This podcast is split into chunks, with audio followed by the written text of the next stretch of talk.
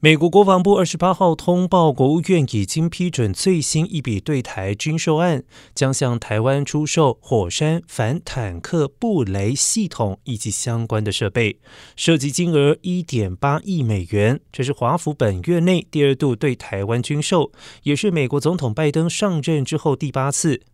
美国国防安全合作署 （DSCA） 表示，军售案支持台湾持续推动军队现代化，持续维持可靠的防卫能力。至于台湾国防部、外交部，二十八号表示感谢，还有高度的欢迎。